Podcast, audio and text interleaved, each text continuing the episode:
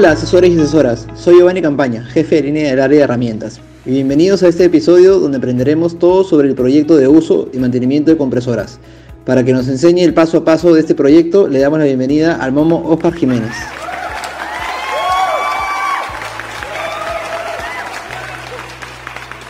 ¿Cómo estás Giovanni? Gracias por invitarme a este episodio. Antes de nada, quiero decirte la importancia del servicio al cliente. Este es la clave del éxito en las ventas.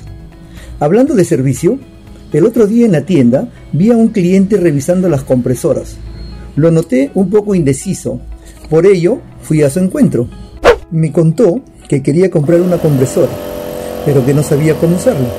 Ante ello, le dije que no se preocupara, que yo le iba a brindar toda la información y sobre todo para su mantenimiento, para poder tener una máquina en perfecto estado, ya que depende de esto un óptimo rendimiento del equipo para garantizar la capacidad máxima de su potencia.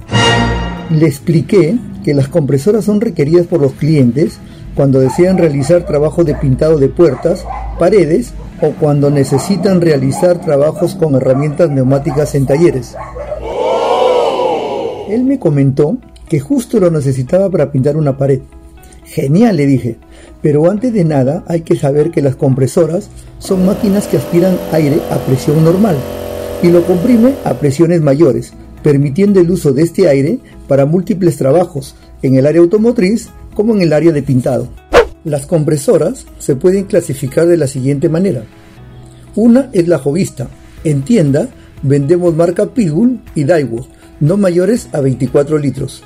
Luego está la profesional, para pintar, soplado, lavado y herramientas neumáticas en general, de 50 a 100 litros.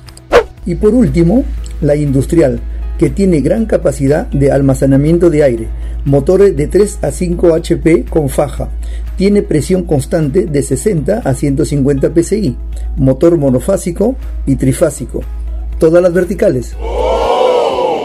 Y por características se pueden dividir en compresora de una etapa, comprime el aire una sola vez, máximo 140 psi, y la compresora de dos etapas comprime el aire dos veces, máximo 175 psi. El cliente estaba muy atento, escuchando todas las indicaciones que le estaba dando, pero luego me comentó si había alguna indicación antes de usar una compresora. Le dije, claro que sí, se recomienda su ubicación en lugares aislados, debido al ruido que estos equipos generan, pudiendo llegar a 95 decibeles. El cliente quedó muy sorprendido con la información que le brindé y me comentó que de una vez quería comprar la compresora y usarlo en su pared.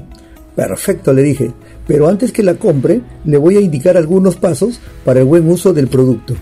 Pero antes de ello, le describí el driver, los materiales y herramientas que necesitaríamos. Como driver principal tenemos a las compresoras. Los materiales que necesitaremos son aceite para compresora sin detergente, manguera para compresora, pistola para pintar de baja, pistola para pintar de alta, aceite para herramientas neumáticas, clavadora y engrapadora, remachadora, esmeril de corte de 3 pulgadas, pistola de impacto de media, pistola limpiadora, pistola engrasadora, ratchet de 3 octavos, rectificadora, acople rápido y arrancador magnético. Y las herramientas que utilizaremos son embudo, extensión vulcanizada, salvamotor, llave termomagnética, cinta de teflón para todas las conexiones y llaves de boca para ajuste de accesorios. Y no olvidar el uso de los EPPs. Son muy importantes para nuestra seguridad. En este caso utilizaremos protectores auditivos, lentes, guantes, traje de pintar, botas de seguridad y mascarilla para pintar. Luego empecé a explicar el paso a paso de este proyecto. Paso 1. Coloque el filtro de admisión de aire en el compresor. Retire y reemplace el tapón de transporte sin orificio instalado en la tapa del cárter por el tapón de trabajo con orificio que se encuentra en la bolsa de accesorios adjuntos. Antes de conectar un compresor, póngale aceite por el orificio de carga de aceite hasta el nivel indicado en la mirilla, que se encuentra en la tapa del cárter. Revise el nivel de aceite antes de cada uso. Paso 2. que es el encendido de la compresora.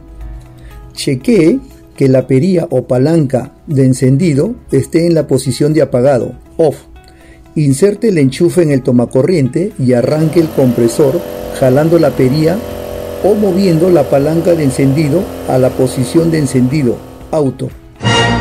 El funcionamiento del compresor es completamente automático y es controlado por el interruptor de presión, presostato, que hace que pare cuando la presión en el tanque de aire alcanza el nivel máximo y vuelve a arrancar cuando baja a un nivel menor a 80 psi. El compresor cuenta con un interruptor térmico que evita que el motor sufra un calentamiento excesivo. El motor se apaga cuando se activa el interruptor. Para volver a restablecer el motor, solo se debe oprimir el interruptor térmico ubicado a un costado del cárter del motor. Este proceso es activado automáticamente por el presostato. Después de conectar el compresor a la línea de aire, hágalo funcionar con carga a la presión máxima y asegúrese que la máquina funcione correctamente. El tubo de alimentación de la cabeza del cilindro puede alcanzar temperaturas altas. No toque estas partes cuando trabaje cerca de ellas para evitar quemaduras. Antes de empezar a trabajar, deje el compresor encendido por 30 minutos con la válvula de aire completamente abierta para permitir que el lubricante se distribuya correctamente. Después de las primeras 5 horas de operación, revise que los tornillos del cabezal y de nivelación del motor estén apretados. Y para el ajuste de la presión de trabajo, libere la válvula de salida. Ajuste la presión al nivel requerido, girando la perilla reguladora y vuelva a bloquear la válvula de salida. Bueno, le expliqué que eso sería todo para el buen uso de la compresora. Él estaba muy contento y agradecido. Y antes de despedirnos, le recordé que este proyecto es de dificultad de aplicación moderada, de inversión promedio y el tipo de mantenimiento es cambio de repuestos. Finalmente, el cliente compró la compresora y se fue muy satisfecho con mi atención. Y yo, personalmente, muy contento por la buena asesoría que le brindé.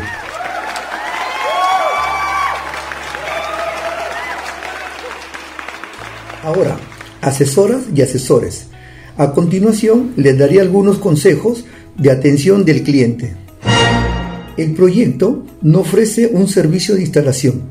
Para recomendar alguna compresora en particular, es importante conocer cuál es el tipo de trabajo a realizar, el tiempo de trabajo que le va a dar a la compresora y el caudal de aire CFM que requieren sus herramientas para trabajar. Empleo preguntas de indagación para ofrecer un compresor adecuado. La compresora es para uso personal o profesional. Los trabajos los realiza en un taller o a domicilio para ofrecer portátiles, estacionarios o ambos. ¿Qué tipo de trabajo realiza? ¿Pintura? ¿Herramientas neumáticas o ambos? ¿Cuántos operarios trabajan en simultáneo?